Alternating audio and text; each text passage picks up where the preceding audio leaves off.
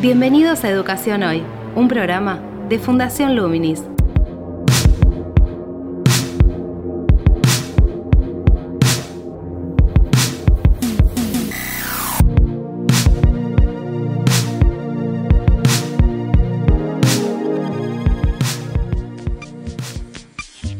Hola, ¿qué tal? Soy Gabriel Latorre y estoy dando comienzo a Educación Hoy, el podcast sobre educación de Fundación Luminis.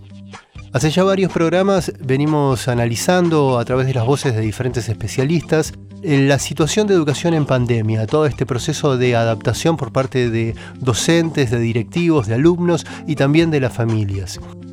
En el programa de hoy vamos a entrevistar a Gustavo Iáñez, con quien ya estuvimos conversando en el programa que hacía referencia a la posibilidad de la vuelta, de la vuelta a las escuelas, de la vuelta a las aulas, que se está proyectando para después de las vacaciones de invierno. Con él profundizamos el análisis de algunos aspectos que ya hemos abordado y otros que tal vez no, no tanto en profundidad. Por ejemplo, este tema que empieza a visibilizarse, que es la cantidad de alumnos o los alumnos, la situación de los alumnos que se han caído en el proceso, que han dejado de, enviar actividades, que han dejado de tener comunicación o que no la, han tenido, ni tampoco sus familias con los docentes ni, ni con las escuelas. Una situación que vamos a abordar en programas futuros y que se empieza a presentar como, como un problema a intentar resolver como consecuencia también de este proceso que hemos vivido y que estamos viviendo en estos últimos meses.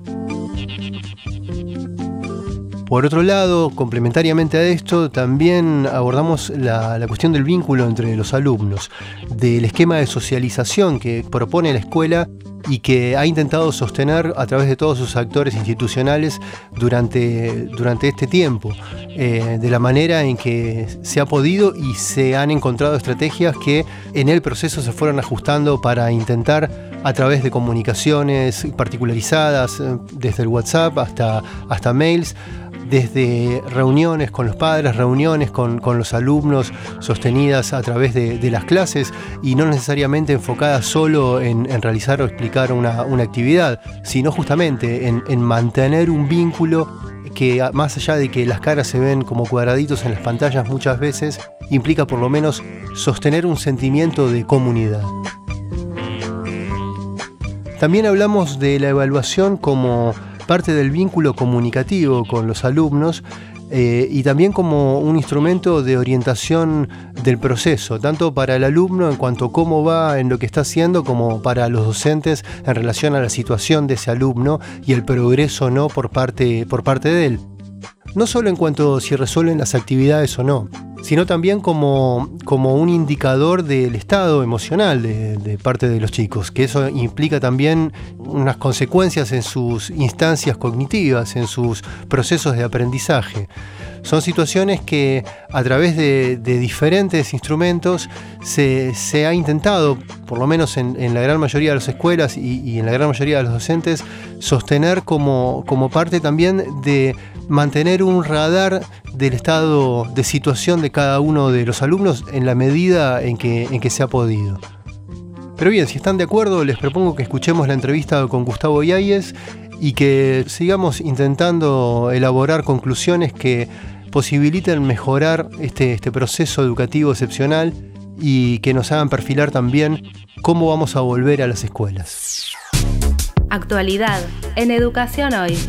La mm, situación de pandemia implicó una adaptación disruptiva, repentina de la enseñanza cara a cara en las aulas a través de tecnologías digitales mediadas por pantallas. ¿Cuál es tu análisis de cómo fueron las diferentes etapas en esta adaptación a este formato? Sí, en principio habría que decir que no todo el país está trabajando con tecnologías digitales por pantallas.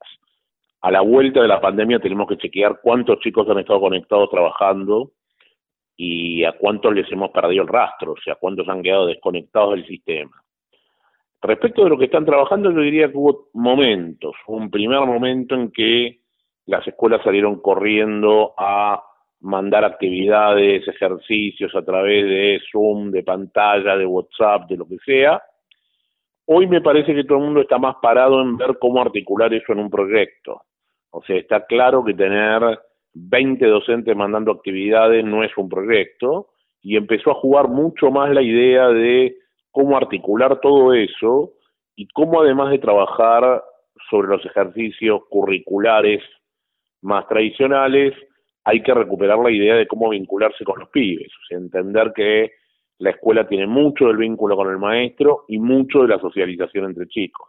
¿Qué estrategias vos sugerís para los directivos en esta etapa, teniendo justamente en cuenta todo el proceso que hubo antes? Me parece que lo primero es entender que los pibes requieren de trabajo con contenido, pero además requieren hablar de ellos y del mundo. Entonces, es bueno que algún día por semana lo llame la maestra y les pregunte cómo están, cómo van las cosas, qué es lo que están haciendo. Me parece que no hay que perder ese vínculo.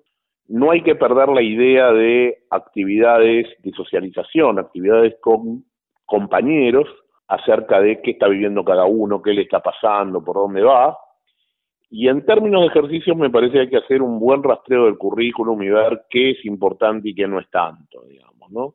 Qué resulta fundamental de aquello que les estamos enseñando y qué en estos contextos uno podría obviarlo. Eh, en términos del trabajo que se les da, me parece que es bueno que los pibes reciban un proyecto de trabajo que ellos organicen. O sea, que no necesariamente sea todos los días un ejercicio, sino me dicho un proyecto y yo me administro los días, el modelo de trabajo, la forma de hacerlo. Y creo que por otro lado hay que intentar pensar menos actividades tan discontinuas y algunas actividades más continuas, ¿no? leer un libro, poder comentarlo, escribir un diario de los días de pandemia. Me parece que hay que recuperar más la idea de ejercicios continuos donde uno va organizando su propio trabajo.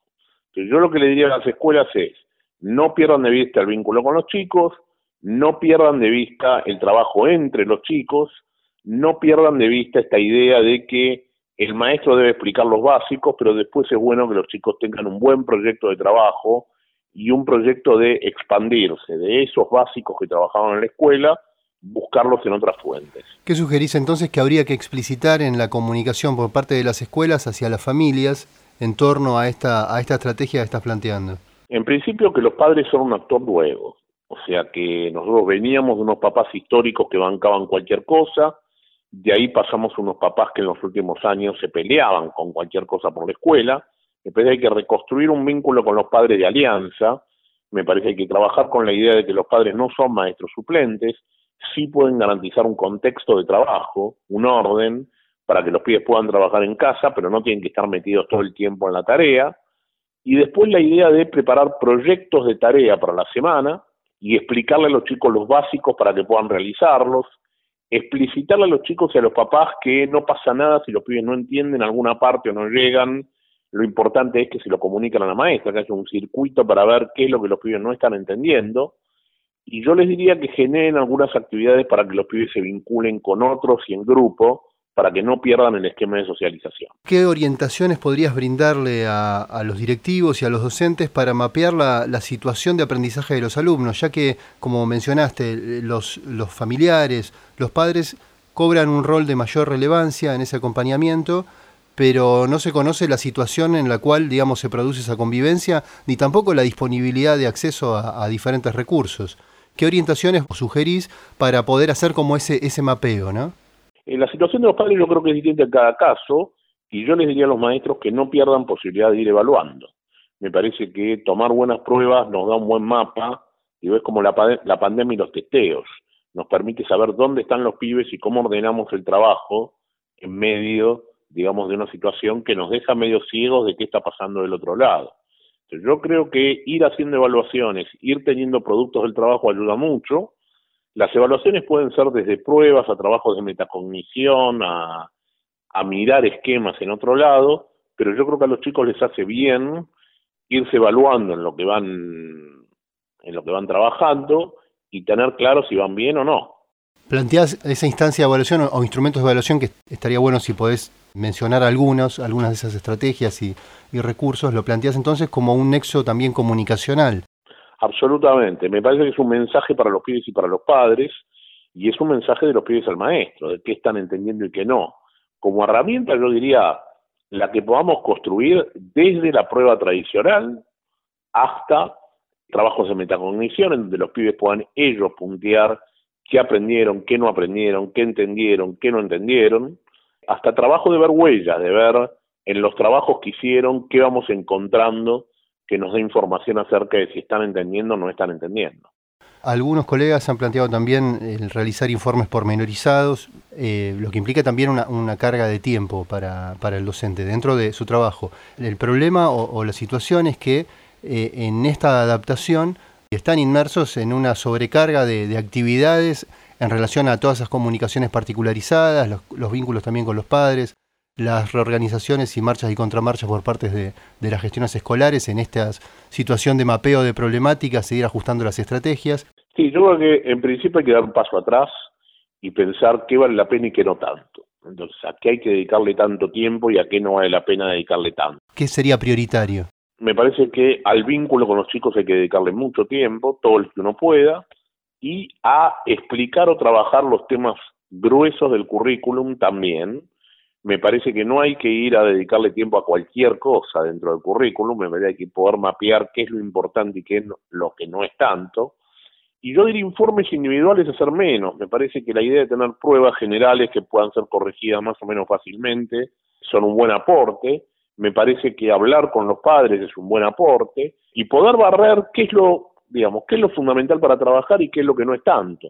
Entonces yo diría trabajar los ejes fundamentales vincularse fuertemente con los pibes y disparar actividades de contexto, de socialización. Eso implica la posibilidad de algún trabajo entre los chicos, aún con los condicionamientos tecnológicos. Yo creo que eso hay que hacerlo mucho, aunque sea que hablen, que se lo cuenten, que lo puedan discutir juntos, que se lo pueda mandar uno al otro y el otro lo corrija, pero me parece que lo que no hay que perder es el vínculo entre los pibes, el vínculo de socialización. Esta situación, para algunos también, digamos, pensadores de la educación, gente que está analizando la situación, se transformó en una especie de analizador natural, ¿no? Porque ha puesto en visibilidad algunas cuestiones o algunas problemáticas que no, no eran tan evidentes en el día a día cara a cara. ¿Cuáles considerás, si estás de acuerdo con ese concepto, cuáles considerás vos que son esas cuestiones que se, se han puesto en visibilidad? Me parece que hay una revalorización del rol del docente que es muy importante.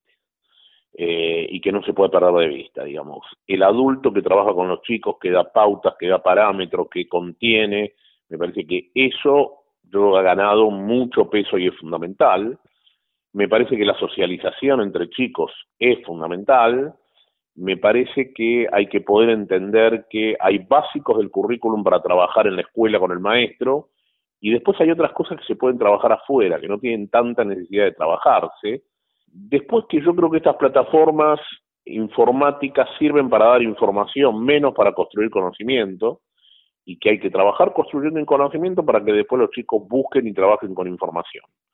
Eh, a mí me parece que por ahí pasan cuatro de los nuevos ejes relevantes de la escuela. Planteaste recién, eh, algunas cosas hay que trabajarlas por afuera. ¿A qué te referías? Me parece que hay cosas que no tiene sentido perder tiempo en el aula, que es mejor que si yo trabajé los básicos, los chicos después vayan a buscar en fuentes, en información, en otro tipo de materiales, cómo alimentar esos básicos que trabajaron. O sea, yo creo que si yo estoy trabajando en el Congreso de Tucumán y trabajo fuerte la pregunta de por qué esa gente llegó en el mes de marzo y declaró la independencia en el mes de julio, después todos los detalles del Congreso puedo dejar que los pibes los lean y los busquen en otros lugares.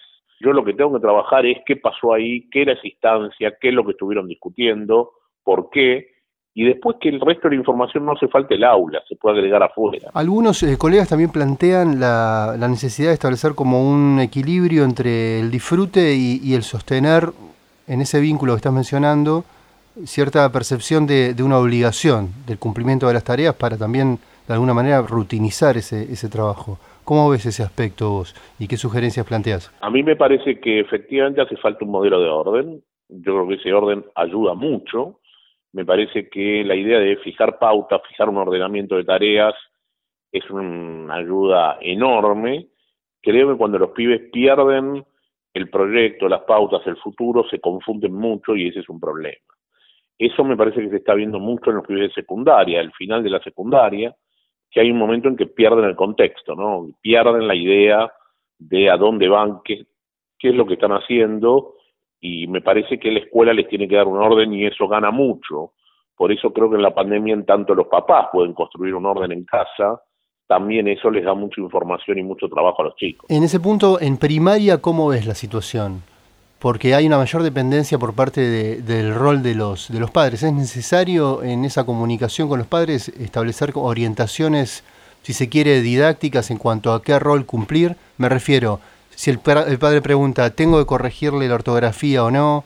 Eh, ¿Lo ayuda en matemáticas hasta este punto o no? Si bien yo no aprendí de esta manera. No, yo creo que los papás hay que sacarlos de ese trabajo y hay que darles pautas respecto al ordenamiento, respecto a entender que una cuarentena no es una vacación, que tiene que haber un horario para levantarse, que los chicos se tienen que sacar el pijama, que tiene que haber un horario para desayunar, un horario para trabajar. Me parece que los papás están más para garantizar eso que para meterse en el medio de los contenidos y explicarlos. Lo que los pibes no pueden resolver, que se lo pregunten a la maestra, que se lo pregunten a un compañero, pero me parece que los padres no se tienen que meter en medio de ese desorden. O sea que lo que tienen que garantizar todo el tiempo es un orden, pautas, entender que la presencia de los pibes en casa no quiere decir que invadan toda la cultura familiar, pero me parece que si uno les pudo plantear ese orden y esas pautas, las cosas van a andar mejor. Muchas veces has planteado eh, situaciones en las cuales, eh, previo a toda esta cuarentena, en otras entrevistas que hemos tenido, de, de, la desvalorización del docente, de la pérdida de cierta representación de autoridad por parte también de los directivos de las escuelas, me refiero frente a, las familias, ¿no? ¿Considerás, digamos, que esta situación, si bien mencionaste recién una revalorización del, docente, si consideras que hay otros aspectos también? Me parece que sí, que esta situación lo revalorizó mucho. Me parece que los papás se han dado cuenta que no es poco lo que los docentes hacen, no es poco lo que garantizan. Yo creo que, que esta situación en ese sentido ha servido para revalorizar el espacio y el rol de los maestros. Creo que es bueno ahora intentar entender exactamente qué y cómo eh, dentro de esa revalorización y también que las escuelas valoricen a los padres, que valoricen que los papás pueden tener un rol interesante en todo este partido, en tanto uno les explique y les dé juego para ver qué es lo que está esperando que hagan. Esta situación implicó una serie de rupturas e interrupciones, también un reacomodamiento. Acabas de mencionar uno que puede tener una proyección al futuro en la vuelta a la, digamos, a la enseñanza dentro de las aulas. ¿Qué otros aspectos considerás, digamos, que este proceso están sentando como un, cambio posible a, futuro, en ese paso siguiente? No, yo lo que creo es que vamos a recuperar una escuela parecida a la que teníamos. Me parece que los maestros lo que tienen que volcar es esto que se vio a la distancia. ¿Qué partes tienen que ver con los contenidos? ¿Qué partes tienen que ver con el vínculo? ¿Cómo trabajar la socialización? Yo creo que eso es lo nuevo que vamos a tener y cómo construir una mejor relación y nueva con los padres. Yo creo que por ahí van a pasar eh, los cambios importantes que vamos a tener. ¿Qué desigualdades considerás que, visibilizó esta situación dentro de lo que es la educación? Y muchísimas, digamos. Me parece que hay pibes que han podido acceder y otros que no. Me parece que la desigualdad es en cada casa, en cómo los padres juegan en este partido. Me parece que en, en la posibilidad de tener acceso a la información o no. Y me parece que en la posibilidad de tener un proyecto institucional que llegue a los chicos o no tenerlo, digamos, ¿no? Me parece que que las desigualdades se han vuelto mucho más grandes. Fue una de las primeras cuestiones que se evidenció también eso en relación a, las escuelas. Sí, al principio se pensó que era solamente social por la conectividad, pero yo creo que es mucho más que eso, digamos, que no es solamente la conectividad. Al principio también habías planteado la necesidad de ver quiénes están conectados y quiénes no. ¿Qué estrategias para los que de alguna manera quedaron por fuera? Y básicamente nada, hay que volver, hay que evaluar a los pibes, hay que ver dónde está cada uno y arrancar desde ahí no, y lo que se perdió, se perdió. La verdad es que no hay muchas maneras de recuperarlo. Probablemente con un buen filtrado curricular se puede trabajar mucho más con los básicos. Eh, yo creo que lo que va a haber que pensar es más tiempo de clase, pero digo, el tiempo es algo que no se puede burlar en relación al aprendizaje. Eh, hay procesos que tienen tiempos y nada, y hay que seguir. ¿Consideras que se hay que plantear otro modelo de gestión? Sí, y de repensar el modelo de ciclo lectivo, ¿no? Bien, y una última pregunta. Para la formación docente, ¿qué te parece que brinda como aprendizaje este proceso? ¿O qué, o qué podría? ¿Qué, ¿Qué aspectos, qué temas, qué indicadores te parece que son para tomar en cuenta en el modelo de formación docente que tenemos? Me parece que lo que hemos todos entendido es que correr detrás del todos los días no sirve, que hay momentos en que hay que parar, hay que tomar distancia y hay que pensar lo que uno está haciendo en relación a un proyecto en el tiempo. Yo creo que este tiempo de estar cerca de los chicos, pero no todos los días, me parece que nos ha dado un poquito más de visión de cómo pensar la escuela y cómo pensar el trabajo. ¿Te referís entonces al proyecto institucional, a las prioridades, al mapeo de esas necesidades de los alumnos? Exactamente. Te invitamos a participar de Educación Hoy a través de las redes sociales de Fundación Luminis arroba infoluminis o nuestro sitio web www.fundacionluminis.org.ar.